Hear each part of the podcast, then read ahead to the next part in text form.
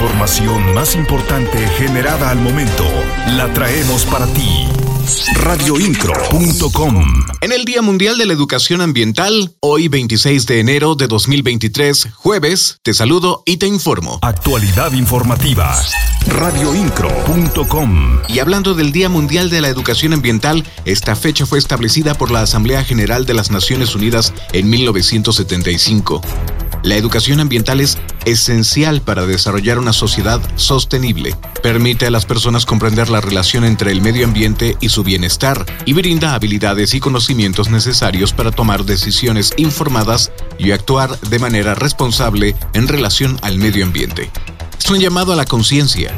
Es importante que las personas aprendan sobre el medio ambiente en todas las etapas de su vida y que se les enseñe a ser responsables y conscientes de sus acciones en relación al medio ambiente. Siempre estarás informado con radioincro.com.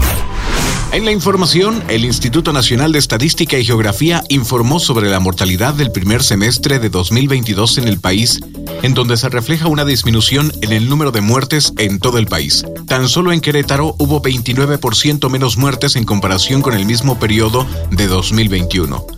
Y también se advierte que la COVID-19 pasó de ser la primera causa de muerte entre los queretanos a la cuarta en un lapso de un año. Las noticias de Querétaro están en radioincro.com. El presidente de la Cámara Nacional de Comercio Canaco en Querétaro, Fabián Camacho Arredondo, informó que las cámaras de todo el país, aglutinadas en la Concanaco, establecieron la promoción de un amparo colectivo en contra de las nuevas disposiciones de la Ley para el Control del Tabaco.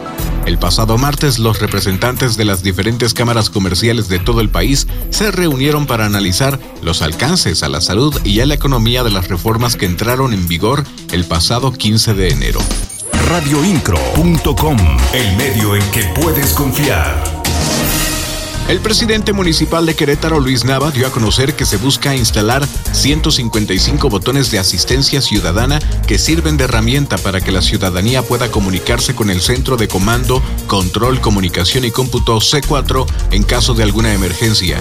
Durante un recorrido en la colonia La Joya, en la delegación Josefa Vergara y Hernández, dijo esperar que al final de la administración se tengan un total de 811 dispositivos de este tipo radioincro.com. 670 millones de pesos es lo que han sido recaudados al corte del día 25 de enero por el concepto de predial en el municipio de Querétaro. Al respecto, Francisco Martínez Domínguez, secretario de Finanzas del municipio de Querétaro, señaló que este ingreso es por el pago de 182 mil claves catastrales.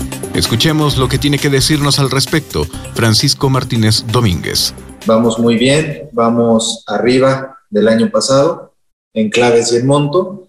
Y pues bueno, aprovechar el espacio para resaltar los beneficios que hay en enero, el 12% de descuento al impuesto, no hay multas, no hay recargos en todo enero y además se cuenta con un seguro especial que entra en vigencia del 1 de febrero al último de diciembre contra robo, incendio e inundaciones radioincro.com. Hasta el momento esta es la información que tengo para ti. Regresaré con más. En la voz Juan Pablo Vélez. Estás mejor informado.